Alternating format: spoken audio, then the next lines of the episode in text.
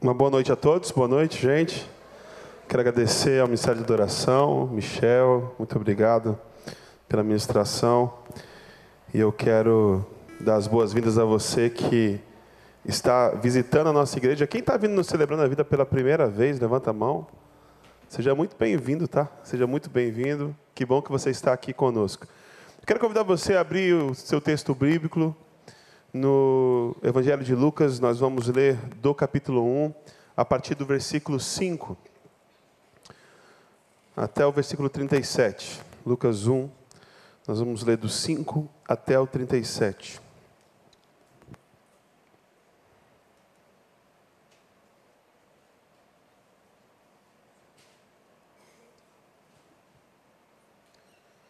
A palavra de Deus diz assim: No tempo de Herodes, rei da Judéia, havia um sacerdote chamado Zacarias, que pertencia ao grupo sacerdotal de Abias. Isabel, sua mulher, também era descendente de Arão. Ambos eram justos aos olhos de Deus, obedecendo de modo irrepreensível a todos os mandamentos e preceitos do Senhor. Mas eles não tinham filhos, porque Isabel era estéril, e ambos eram de idade avançada. Certa vez, estando de serviço o seu grupo, Zacarias estava servindo como sacerdote diante de Deus. Ele foi escolhido por sorteio, de acordo com o costume do sacerdócio, para entrar no santuário do Senhor e oferecer incenso. Chegando a hora de oferecer incenso, o povo todo estava orando do lado de fora. Então o anjo do Senhor apareceu a Zacarias, à direita do altar do incenso. Quando Zacarias o viu, perturbou-se e foi dominado pelo medo. Mas o anjo lhe disse: não tenha medo, Zacarias. A sua oração foi ouvida. Isabel, sua mulher, dará a você um filho, e você lhe dará o nome de João. Ele será motivo de prazer e de alegria para vocês, e muitos se alegrarão por causa do nascimento dele, pois será grande aos olhos do Senhor. Ele nunca tomará vinho nem bebida fermentada, e será cheio do Espírito Santo desde antes do seu nascimento fará retornar muitos dentre o povo de Israel ao Senhor, o seu Deus, e irá diante do Senhor no espírito e no poder de Elias, para fazer voltar o coração dos pais a seus filhos e os desobedientes à sabedoria dos justos, para deixar um povo preparado para o Senhor. Zacarias perguntou ao anjo: Como posso ter certeza disso? Sou velho e minha mulher é de idade avançada. O anjo respondeu: Sou Gabriel, o que está na frente, o que está sempre na presença de Deus. Eu fui enviado para transmitir a você essas boas novas. Agora você ficará mudo. Não poderá falar até o dia em que isso acontecer, porque não acreditou em minhas palavras que se cumprirão no tempo oportuno. Enquanto isso, o povo esperava por Zacarias, estranhando sua demora no santuário. Quando saiu, não conseguia falar nada. O povo percebeu então que ele tivera uma visão no santuário. Zacarias fazia sinais para eles, mas permanecia mudo. Quando se completou seu período de serviço, ele voltou para casa. Depois disso, Isabel, sua mulher, engravidou e durante cinco meses não saiu de casa. E ela, e ela dizia: Isto é obra do Senhor. Agora ele olhou para mim favoravelmente para desfazer a minha humilhação perante o povo. No sexto mês, Deus enviou o anjo Gabriel a Nazaré, cidade da Galiléia Há uma virgem prometida em casamento a certo homem chamado José, descendente de Davi. O nome da virgem era Maria. O anjo, aproximando-se dela, disse: Alegre-se, agraciada, o Senhor está com você. Maria ficou perturbada com essas palavras, pensando no que poderia significar essa saudação. Mas o anjo lhe disse: Não tenha medo, Maria. Você foi agraciada por Deus. Você ficará grávida e dará à luz a um filho. E lhe porá o nome de Jesus ele será grande, será chamado Filho do Altíssimo. O Senhor Deus lhe dará o trono de seu pai Davi, e ele reinará para sempre sobre o povo de Jacó. O seu reino jamais será fim. Perguntou Maria ao anjo: Como acontecerá isso, se sou virgem? O anjo respondeu: O Espírito Santo virá sobre você, e o poder do Altíssimo a cobrirá com a sua sombra. Assim, aquele que há de nascer será chamado Santo, Filho de Deus. Também Isabel, a sua parenta, terá um filho na velhice Aquela que diziam ser estéreo já está em seu sexto mês de gestação, pois nada é impossível para Deus. Você pode fechar os seus olhos, abaixar sua cabeça. Vamos orar ao Senhor? Pai, a tua palavra foi lida e nós cremos que a tua palavra é poderosa. E eu te peço que, por graça e misericórdia, o Senhor nos livre de todas as distrações. O Senhor, nesse momento, acalme o nosso coração. Que a nossa alma agora se aquiete para ouvir a tua voz. Fala conosco, Pai, aquilo que nós precisamos ouvir. E que a tua palavra encontre os caminhos mais escuros de nossa alma, trazendo transformação onde precisamos ser transformados trazendo luz nos lugares mais escuros. É no nome de Jesus que nós oramos e o povo de Deus diz amém. Amém. Texto muito bonito esse aqui de Lucas 1, um texto longo, que conta a história de três pessoas que foram agraciadas por um milagre maravilhoso do Senhor. Mas antes de eu entrar no texto propriamente dito, eu quero fazer aqui uma recapitulação com vocês a respeito do que, que a gente faz aqui, o que, que acontece aqui, o que, que é isso aqui, o que, que é o Celebrando a Vida. O Celebrando a Vida, ele nasce dos 12 passos de alcoólicos anônimos, que um, começou lá nos Estados Unidos. E é um movimento baseado nas Escrituras Sagradas, que foi exportado para o mundo inteiro, adaptado para diversas linguagens, chegou no Brasil e, por se adaptar a mais diversas realidades culturais e religiosas, algumas coisas do cristianismo que eram muito caracterizadas do cristianismo foram descaracterizadas para se tornar mais, mais acessíveis e, e, e, e cair melhor em outras religiões que não fosse cristianismo, para pessoas de outra fé que não fosse a fé cristã. Então, por exemplo, no passo 2, o reconhecer um poder superior. Então não se fala mais de Deus nem de Jesus, se fala de um poder superior. Mas o Celebrando a Vida faz esse resgate para o que é de fato os doze passos, que é algo baseado na Escritura Sagrada, na Bíblia, na Palavra de Deus. E aí a gente não chama de poder superior, a gente fala, a gente chama de Jesus. Porque o nosso poder superior é Jesus, o Filho de Deus, Todo-Poderoso. Então o que, que acontece? Qual que é a dinâmica? A dinâmica é a seguinte: nós entendemos que em alguma área de nossa vida nós perdemos o controle. A gente não tem controle a gente se tornou nessa área desgovernado. E aí pode ser com abuso de drogas, pode ser com algum comportamento sexual extremamente nocivo, pode ser com qualquer compulsão que você tem, mas fato é que em alguma área da nossa vida a gente não tem o controle. E por mais que a gente queira fazer diferente, nós continuamos repetindo os mesmos erros. Então, a gente entende que tem o problema e a gente crê que existe um Deus que pode nos trazer de volta a sanidade. E eu gosto dessa palavra sanidade. Porque quando diz que nós cremos num Deus que pode trazer de volta para nós a sanidade, quer dizer que nós éramos insanos, loucos, pessoas completamente desgovernadas e descontroladas. Talvez não em toda a sua vida, algumas pessoas em toda a sua vida, mas talvez num aspecto específico da vida éramos completamente loucos, insanos. Não tínhamos o controle. E aí nós cremos que existe um Deus que pode trazer de volta para nós a sanidade. E aí o que acontece? nós nos entregamos a esse Deus. E nós nos entregamos a esse Deus, fazemos um levantamento de quem nós somos, olhando para dentro de nós mesmos. Vemos aquilo que nós temos de bom, mas vemos tudo aquilo que nós temos de ruim. Pegamos esses defeitos de caráter, essas fragilidades, essas falhas, e colocamos diante do Senhor, para sermos, e guarde essa, essa palavra, transformados para sermos transformados.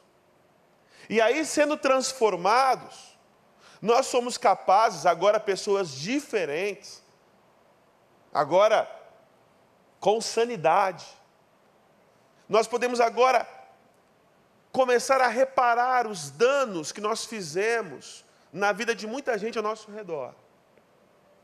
E através de uma profunda comunhão com Deus, nós podemos agora ser instrumentos de Deus na propagação dessa excelente notícia de que existe jeito, existe solução, nós podemos ser transformados. Agora a pergunta, muito básica, e que eu me faço muitas vezes e que você deve se fazer é: eu creio de verdade nisso?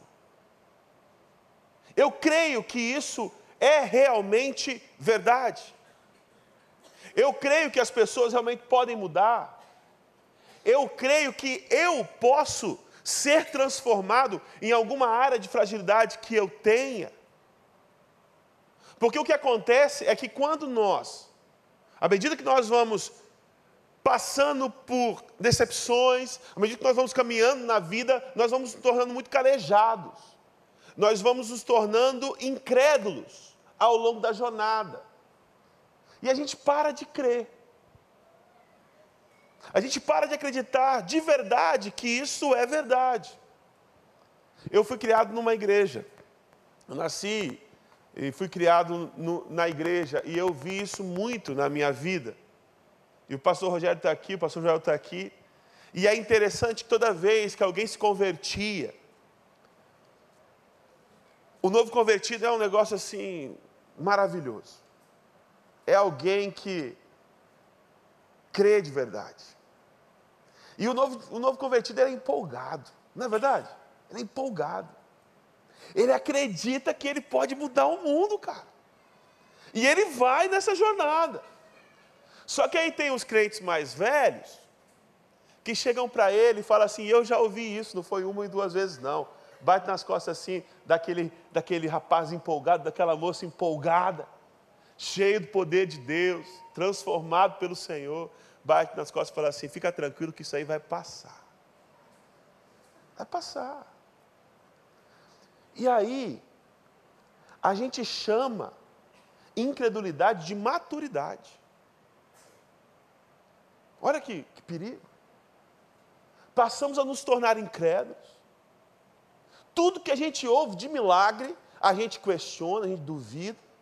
É igual Tomé, não, se eu não ver, eu não creio. E aí a gente fala que a gente é maduro. Mas na verdade nós nos tornamos foi incrédulos. Paramos de crer. E isso é refletido na forma como nós lidamos com o mundo. A gente vê o rapaz que mata o outro e a gente fala assim: esse aí não tem jeito, tem que morrer. Eu creio em transformação? Não, porque não tem jeito. Se eu digo que não tem jeito, é porque eu creio que não existe um Deus que pode dar jeito na situação. Quando eu tenho um filho e eu vivo falando isso, esse menino não tem jeito, esse menino não tem jeito, eu posso dizer para todo mundo, cantar, que eu creio que existe transformação, mas na prática, as minhas atitudes, o meu comportamento, a minha fala no dia a dia mostra que eu não acredito naquilo, porque eu falo constantemente para aquele menino, para aquela garota, você não tem jeito. E eu falo para meus vizinhos, olha, isso aí não tem jeito. Não tem jeito. Ou então, quando nós, durante nossa vida, cometemos os mesmos erros, os mesmos erros, os mesmos erros, o inimigo trabalha na nossa mente, de forma que nós venhamos a pensar a respeito de nós mesmos. Eu não tenho jeito. São 40 anos repetindo os mesmos comportamentos, são 50 anos repetindo os mesmos comportamentos. Não tem jeito. Eu já tentei de tudo, não tem jeito. Meu irmão, quando nós falamos assim, não tem jeito, é porque nós não cremos de verdade que existe um poder maior do que nós, que existe um Deus que pode fazer todas as coisas. E essa é a pergunta. Eu creio de verdade na transformação do outro e na minha própria? E essa pergunta é crucial. Porque se a resposta for não, não faz sentido isso aqui. Não tem o menor sentido. Ou então, no máximo, a gente crê num adestramento. Sabe o que é adestramento? Eu tenho um cachorrinho, o Otinho. O meu cachorrinho é um Yorkshire desse tamanho assim. Eu passei com ele na rua, todo dia de manhã eu passei com ele. Alguém, algumas pessoas já me viram passeando com ele. E eu sou um pouquinho grande, ele é um pouquinho pequenininho. Parece uma pessoa passeando com um rato na coleira. E o Atinho, a, a Gabi, a minha esposa, ela gosta de colocar roupinha nele, sapatinho nele, boné nele. Ele fica todo. A gente fica querendo que ele seja gente. A gente ensina as coisas de gente para a gente ensinar ele sentar. A gente ensina ele comer na hora certa. A gente quer ensinar ele fazer as necessidades dele no lugar certinho. A gente fica adestrando o nosso cachorro para o nosso cachorro ser um pouco mais parecido com a gente. E às vezes a gente até acha que ele é uma pessoa, a gente chama ele de filho. Meu filho. Só que o Otinho, o meu cachorro, por mais que ele vista uma roupinha de gente, por mais que ele vista um bonezinho parecido com um bonezinho de gente, um sapatinho parecido com um sapatinho de gente, ele é um cachorro. O Otinho ele até anda em duas patas. Quando ele quer uma comida, eu pego carne e fico assim com a carne, ele vem andando em duas patas. Parecido, gente. Só que chega uma hora que ele anda de quatro patas porque ele é um cachorro. E às vezes a gente pensa transformação como adestramento. De ficar repetindo comportamentos, mas não ser mudado na sua essência. E não é isso que Deus faz conosco. Deus não nos adestra. Deus muda quem nós somos. Deus transforma um cachorro em gente. É isso. Crer na transformação não é crer que um cachorro aprende a sentar. É crer que um cachorro pode ser transformado em pessoa. É crer naquilo que parece ser impossível. E aí a gente tem essa história aqui. História muito interessante. História de Zacarias, de Isabel e de Maria. Três personagens extremamente interessantes que têm três comportamentos diferentes. Zacarias era sacerdote. Zacarias ele servia no templo. Ele estava acostumado com as coisas de Deus. E esse homem de Deus que serve a Deus, homem fiel ao Senhor, que faz tudo certinho, tudo correto, quando ele é confrontado com o extraordinário de Deus, ele se assusta e fica com medo. Talvez eu e você ficaríamos com medo. E aí o anjo chega e fala para ele coisas maravilhosas. Fala assim, Zacarias, você e Isabel, cara, vocês foram abençoados pelo Senhor. Olha só, a sua mulher vai engravidar. Vai nascer um, um, um, um menino.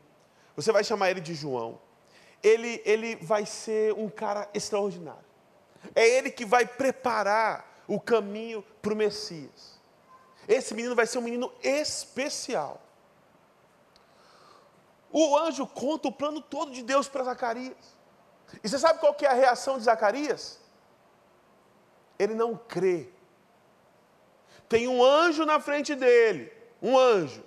Não era uma pessoa, era um anjo falando para ele: Zacarias, a tua mulher vai engravidar, vai nascer um garoto, esse garoto vai ser extraordinário, ele vai abrir as veredas para o Messias que vai vir.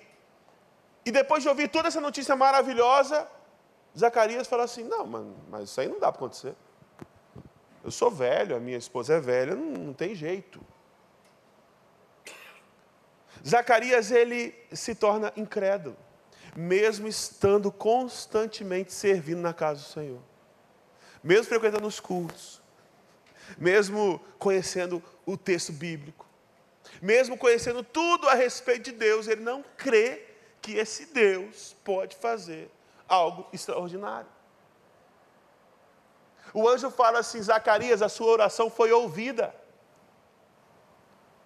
Aquilo que o anjo estava dizendo era uma resposta de oração de Zacarias e de Isabel. Eles oravam: Senhor, nos dá um filho. Senhor, nos dá um filho. Senhor, nos dá um filho. Quando o anjo chega e fala assim: Zacarias, o Senhor vai dar para vocês um filho. Ele, não, não pode ser. É impossível. Me lembro o texto de Atos 12, quando Pedro está na prisão e a igreja está orando por ele. E a igreja está lá reunida, intercedendo pela libertação de Pedro. Deus ouve a oração da igreja, porque Deus ouve orações. E Deus liberta Pedro. Pedro sai da prisão, bate na porta. Vem uma menina. E aí a menina vê Pedro, fica assustada e vai correr contar para o pessoal. Olha, quem está aí fora é o Pedro. Aí o pessoal que estava orando, Senhor, liberta Pedro, Senhor, liberta Pedro, Senhor, liberta Pedro, Senhor, liberta Pedro. Quando a menina chega e fala assim, libertar o Pedro, o pessoal fala assim, não é possível. Não é possível. Isso é tão interessante, isso é tão emblemático para mim. Porque muitas das nossas orações, elas são exatamente assim. A gente ora, a gente ora, a gente ora, mas no fundo, no fundo, no fundo, a gente não crê. A gente não crê, a gente deixou de crer. A gente meio que se acostumou. E deixou de crer que existe um Deus que é realmente poderoso e pode fazer qualquer coisa. Quebrar cadeias e libertar presos. E Zacarias duvidou. Ele se deixou tornar incrédulo. E aí Gabriel meio que dá uma carteirada nele. Eu imagino que Gabriel ficou chateado, porque o Senhor ele sabe todas as coisas, prevê o futuro, mas eu acho que anjo não. Porque parece, lendo o texto, que Gabriel chegou cheio de empolgação. Sabe quando você vai dar um presente para uma pessoa e você idealiza a reação da pessoa? Você pensa assim, não, eu vou dar isso aqui para vou, vou, comprar um presente aqui para minha esposa, a Gabi, a Gabi vai ficar doida, ela vai gritar, ela vai pular, vai fazer festa. Então você cria uma expectativa. Aí você chega e dá o presente, a pessoa fala assim: ah, é isso aí? Não é decepcionante? Gabriel ficou decepcionado. Gabriel chega contando para Zacarias uma notícia maravilhosa, e ele conta a notícia toda. Olha, vocês vão ter um filho, Deus ouviu a oração de vocês, rapaziada, vai nascer um garoto, esse garoto vai ser especial. Olha, não é para dar vinho para ele, não é para cortar o cabelo dele, ele vai ser diferente, ele vai ser especial, ele é escolhido, ele vai crescer, ele vai ser um homem extraordinário. Através dele, é, o Senhor vai fazer coisas maravilhosas. O Espírito de Deus, o mesmo Espírito que estava em Elias, vai estar sobre a vida dele, e ele vai ajeitar os caminhos para o Messias que vem. Gabriel conta uma notícia maravilhosa para Zacarias. Zacarias fala assim: Ah, duvido. Sou velho, minha mulher também. E Gabriel fica tão chateado e fala assim: Olha só, está no texto aí, lê direito. Quem está falando contigo é Gabriel. Eu que estou sempre na presença do Senhor. É eu que estou falando contigo, da parte de Deus. Como é que você ousa duvidar da palavra que eu te trouxe? Por causa da tua incredulidade, você vai ficar mudo. E Zacarias ficou mudo.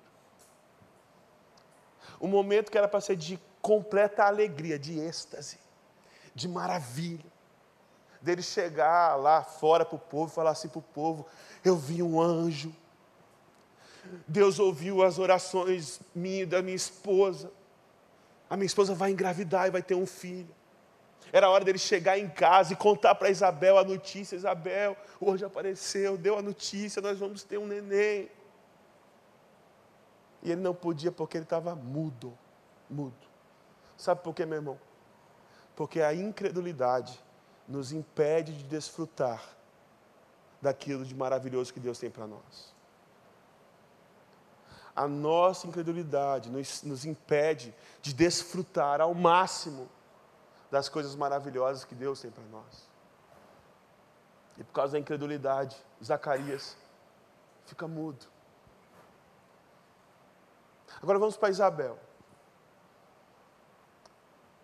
Isabel, quando descobre que está grávida, não, não apareceu um anjo para ela. Mas quando ela engravidou, ela imediatamente lembrou das orações que ela tinha feito. E ela fala assim: Foi o Senhor que fez isso aquela senhora de idade, que orava por um filho desde a sua juventude, talvez tenha orado 20, 30, 40 anos.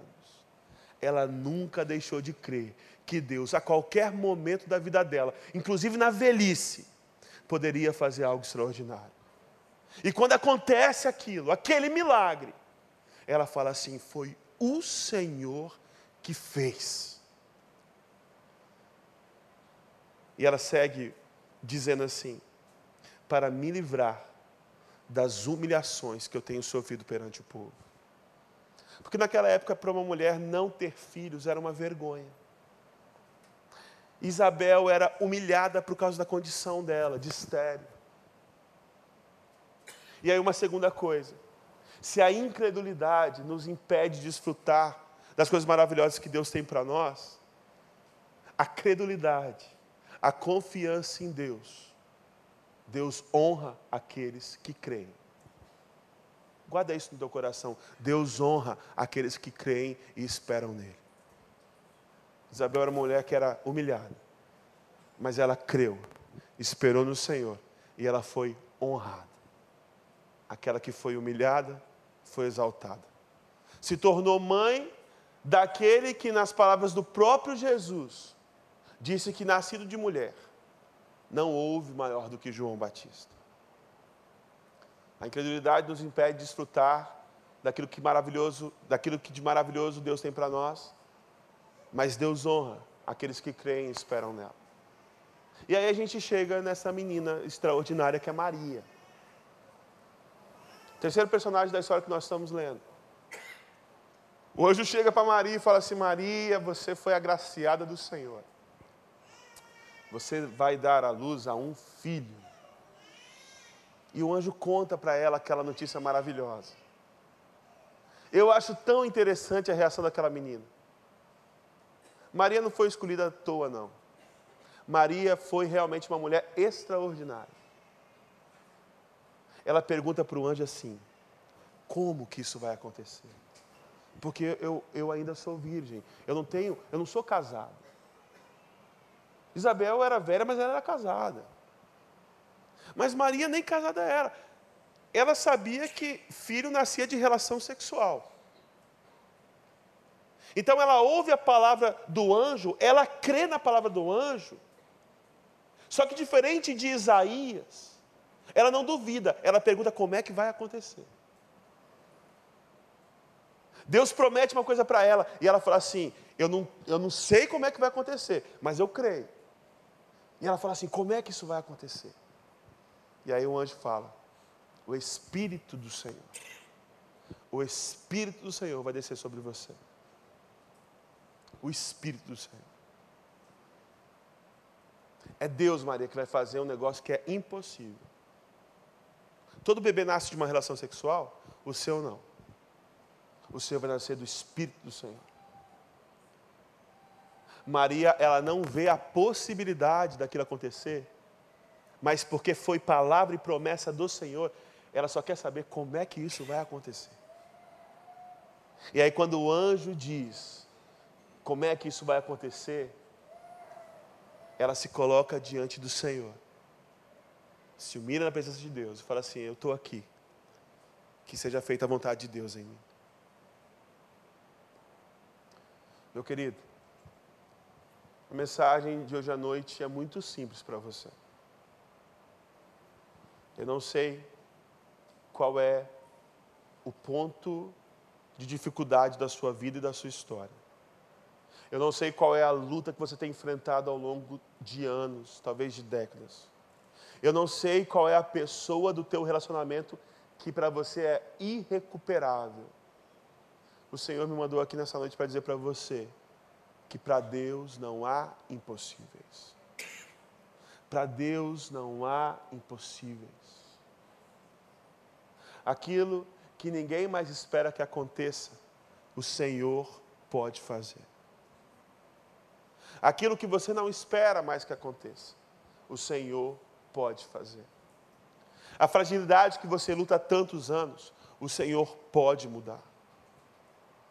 2 Coríntios o apóstolo Paulo fala. Aquele que está em Cristo é o quê? Nova criatura. As coisas velhas já e eis que tudo se fez. Esse é o Deus que nós cremos. Não é num Deus que adestra pessoas, mas é um Deus que faz nascer de novo pessoas. Eu queria que você fechasse seus olhos agora. Que você fosse bem sincero diante de Deus. E expusesse para Ele a sua incredulidade. Eu tenho incredulidade. Eu sou incrédulo muitas vezes. Muitas vezes eu digo que creio, mas no fundo, no fundo eu não creio. Eu desisto. Que você coloque isso diante do Senhor e que você peça, Senhor, eu quero crer. Eu quero crer no sobrenatural. Eu quero crer que o Senhor realmente é um Deus de poder, que pode todas as coisas. E que eu posso ser transformado. Que o meu filho pode ser transformado, que o meu marido pode ser transformado, que o meu amigo, que a minha amiga, que o meu esposo pode ser transformado. Peça ao Senhor isso. Que você volte a ser como criança.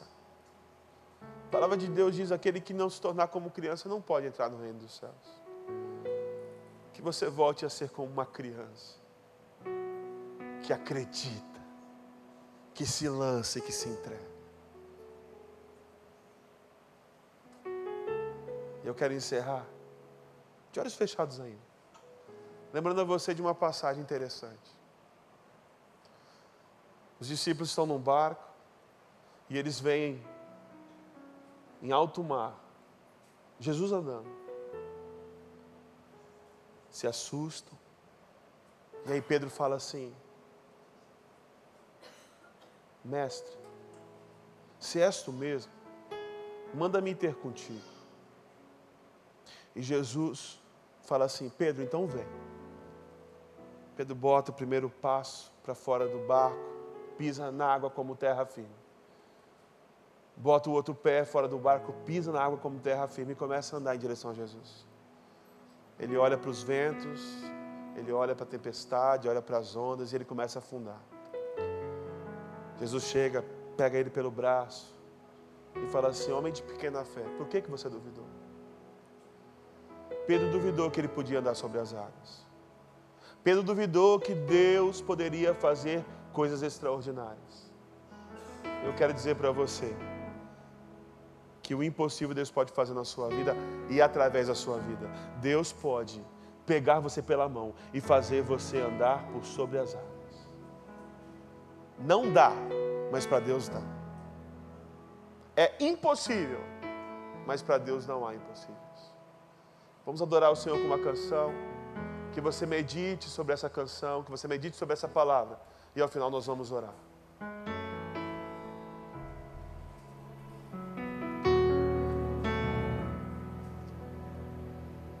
Se o sol se pôr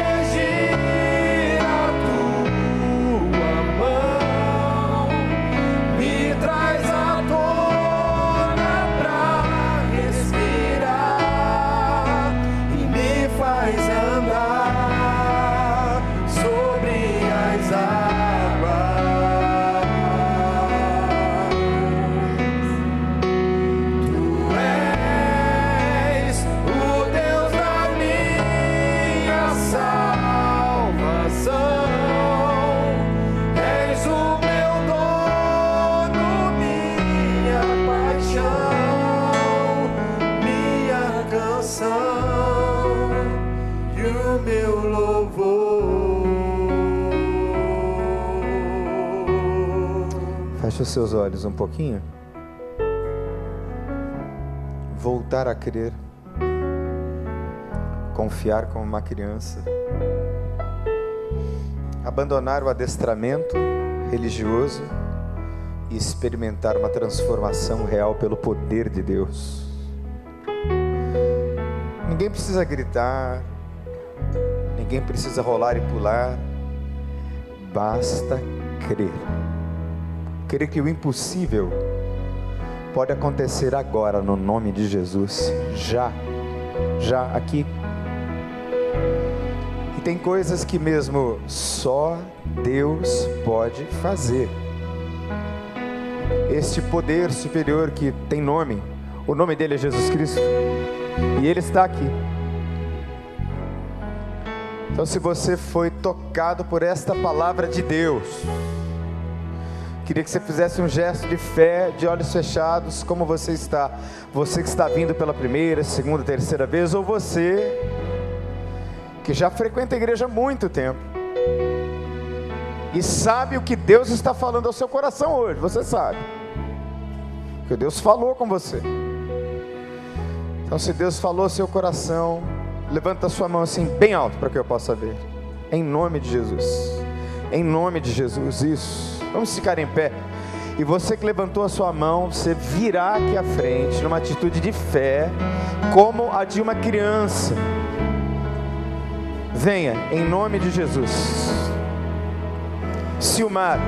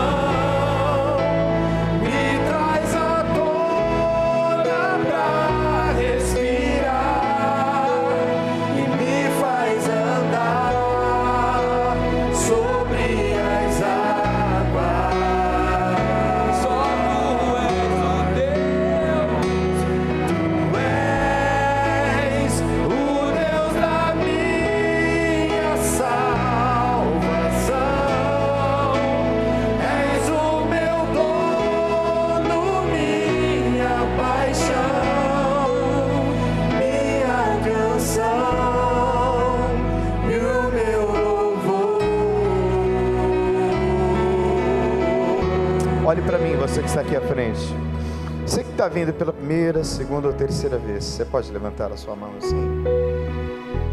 Isso, obrigado. Especialmente vocês que estão vindo primeira, segunda, terceira vez, estão se achegando. Está aqui meu querido amigo, pastor Rogério. Eu queria que você tivesse um tempo com ele, porque nós queremos andar mais junto de você, estar mais perto de você. Ah, talvez uma das palavras que melhor expresse o que significa ser igreja seja família. Igreja é uma família. E nós queremos caminhar como membro da sua família espiritual. Então é importante a gente ter o seu nome, a gente quer te dar uma Bíblia, conversar com você mais, no nome de Jesus, tá bom? Mas você crê no poder de Deus? Você crê? Então Deus vai fazer milagres aqui agora, em nome de Jesus. Deus vai fazer o impossível. Deus é Deus de impossíveis e Ele está aqui. O nome dele é Jesus Cristo. Por favor, você que ficou aí, estenda suas mãos para cá. Pai, como uma criança, nós nos lançamos nas tuas mãos, com uma fé simples, talvez até ingênua, mas totalmente entregue nas tuas mãos. Eu te digo assim, Senhor Jesus, eu creio no impossível nessa noite eu creio que coisas impossíveis estão acontecendo agora. Eu creio, eu creio, Senhor, que o Senhor visitou o ventre de Maria pelo teu Espírito e nasceu Jesus. Sendo Isabel já velha, ela também concebeu João Batista. E muitos novos nascimentos estão acontecendo agora também, em nome de Jesus novos nascimentos para Deus em Cristo Jesus, e fé que está morta renasce agora em nome de Jesus. Tudo que está morto ou tudo que ainda não foi concebido, tudo que não veio à luz e à existência. Ó oh Deus, chama agora a existência pelo teu poder em nome de Jesus. Essas pessoas são tuas, Senhor. E a tua palavra nos diz que o Senhor chama todas as coisas que não existem como se já fossem. Aleluia. Portanto, Deus toma todas essas pessoas nas tuas mãos. Queridos, amados e amadas, são filhos amados teus. E assim nós oramos nesse nome doce e maravilhoso de Jesus. Amém. Então você que veio aqui primeira, segunda, terceira vez, não vai embora. Dê o seu nome, uma Bíblia ali, o pastor Rogério vai levar você ali para o cantinho. Os demais podem chegar. Vamos aplaudir ao Senhor com alegria, irmãos. Palavra de Deus ao nosso coração.